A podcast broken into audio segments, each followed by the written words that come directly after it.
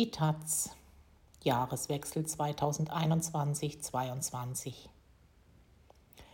Riots, not Diets. Auch in der größten Krise wirkt eine kleine Wampe störend. Doch wehe, wer da an Diät denkt. Selbst die wissenschaftlich angehauchten sind bestenfalls von kurzer Wirkung. Die Forschung ist hier selbst Teil des Problems von Katrin Zinkant.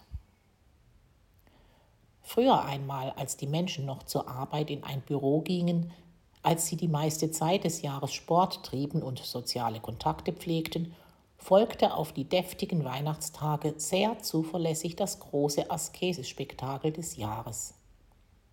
Diäten, Fasten, Bauchwegtrainings. Für die meisten waren es flüchtige Erscheinungen, bis zum nächsten Winter jedenfalls. Dank Corona ist das inzwischen anders. Zugenommen wird nicht mehr nur zum Fest, sondern andauernd. Homeoffice, Kontaktbeschränkungen und der zeitweilige Stillstand von Öffentlichkeit haben aus Pölsterchen Polster gemacht. Zwei von fünf Deutschen haben zugenommen, und zwar bis zum vergangenen Sommer durchschnittlich schon elf Pfund. Und gegen so eine Dauerverfettung hilft doch vermutlich nur Dauerdiät. Fragt sich bloß, welche. Die Forschung weiß darauf seit Jahren schon Rat, zumindest bemüht sie sich, den Eindruck zu erwecken. Kaum eine Diät kommt zudem ohne wissenschaftliche Verkleidung daher und natürlich nicht ohne renommierte Medizinerinnen oder selbsterfahrene Autorinnen, die schlank und vor Gesundheit strotzend von gefotoshoppten Buchseiten ihre Leserinnen angrinen.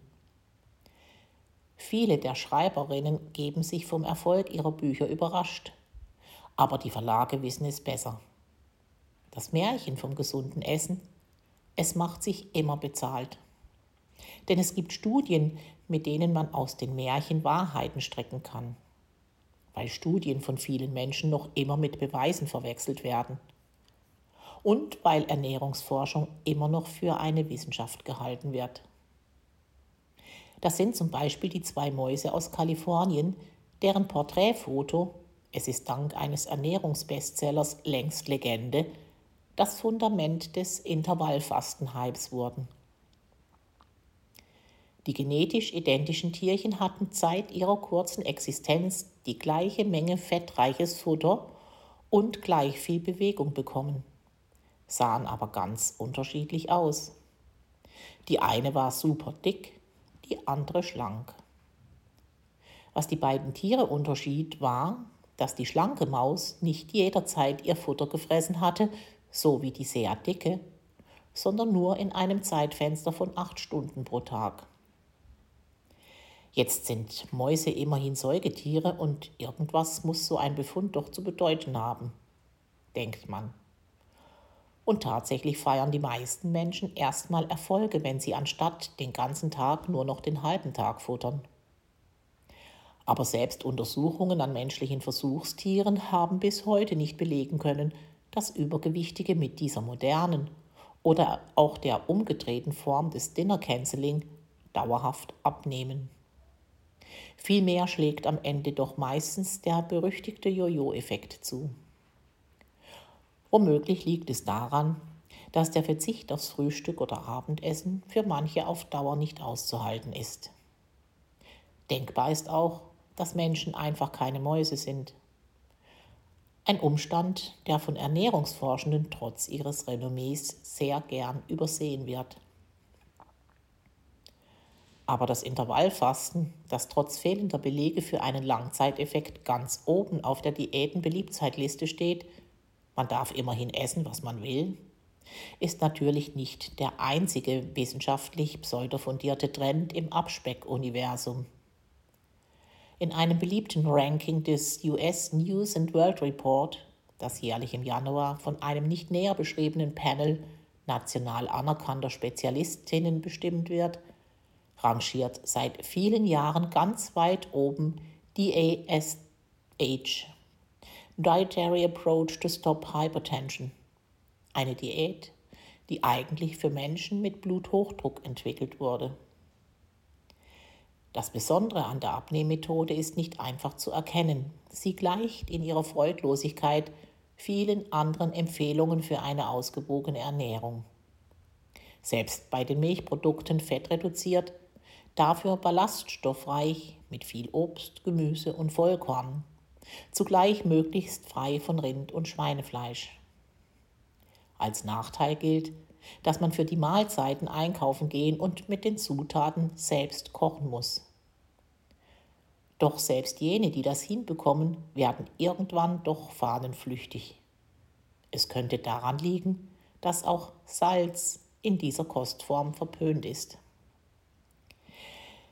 Wer nun denkt, ach, aber auf Salz sollte man doch ohnehin verzichten, der liegt unglücklicherweise auch noch richtig falsch. Während die Studienlage für echte Hypertonikerinnen auf einen winzigen positiven Effekt von reduziertem Salzkonsum hinweist, warnen die Autorinnen der bislang umfassendsten Analyse zu Blutdruck und Salzkonsum vor einer Salzreduktion, wenn man ansonsten gesund ist. Die Sterblichkeit nimmt für diese Menschen nämlich nicht ab, sondern zu. Und krank werden möchte man durch eine Diät ja eher nicht. Aber zum Glück gibt es weitere Alternativen und in manchen davon sind die Nachwehen einer fast schon vergessenen Ernährungsform zu spüren. Der Glücksdiät, deren Grundlage der sogenannte glykämische Index ist. Warum sonst sollte ständig von Blutzuckertief und damit verbundenen Heißhungerattacken die Rede sein? An den Kragen geht es dabei unter anderem der wunderbaren Kartoffel, die zu gefährlichen Blutzucker- und Insulinspitzen führen, statt satt nur hungrig und deshalb so dick wie krank machen soll. Belege in dem Sinne, dass man diesen bösen Menschen an echten Menschen in einer gut gemachten Studie gezeigt hätte, gibt es dafür zwar nicht. Eher zeigen die wenigen kleinen Annäherungen mit Knollen essenden Probanden, dass Kartoffeln satt machen und überhaupt ein ziemlich gutes Lebensmittel sind. Aber einmal in die Welt gesetzt, hat es die Verteufelung der Kartoffel bis in die aktuellen Ernährungsbücher hineingeschafft. Man kann sich noch endlos weiter durch sehr viel schlechtere Ernährungskonzepte fräsen oder sich fragen, was an der Mittelmeerdiät eigentlich Diät ist. Schließlich essen die Menschen in Italien, Griechenland und Spanien nicht so, wie sie essen, um abzunehmen. Ähnliches gilt für die Flexitarier-Diät, hinter der sich tägliches Kochen ohne täglichen Fleischkonsum verbirgt. Willkommen im Klimawandel. Das größte Problem der meisten Diäten aber ist letztlich die Ernährungsforschung, die dem ganzen Wahnsinn unaufhörlich Nahrung liefert. Mit Mäuseversuchen, schlecht gemachten Studien an Menschen und Schlussfolgerungen, die weit über die Erkenntnislage hinausgehen, was von seriösen Wissenschaftlerinnen irgendwann zwar stets festgestellt wird, aber keine Beachtung findet. Warum das so ist? Es gibt ein paar Hinweise aus der Wissenschaft selbst, allerdings lassen sie sich nicht besonders gut vermarkten. So hat der US-amerikanische Epidemiologe David Jacobs von der University of Minnesota bereits vor fast 15 Jahren davor gewarnt, Essbares aufgrund der Inhaltsstoffe zu beurteilen. Nahrungsmittel nicht Nährstoffe sind die fundamentale Einheit in der Ernährung. Dahinter steht der sehr plausible Gedanke, dass eine Paprika nicht wegen des vielen Vitamin C ein gutes Lebensmittel ist, weshalb man das Vitamin C auch als Pulver einnehmen und nebenbei stark verarbeitete Produkte aus der Lebensmittelindustrie konsumieren kann. Die Paprika mit ihren vielen verschiedenen Nährstoffen, Spurenelementen, Vitaminen und Ballaststoffen bildet ein Gesamtkunstwerk, eine Matrix, die zwar auch durchs Kochen verändert wird, aber jeden Stoff im Zusammenspiel wirken lässt. Es gibt bis heute keine Erkenntnis aus der Ernährungswissenschaft, die diesen Ansatz widerlegen könnte.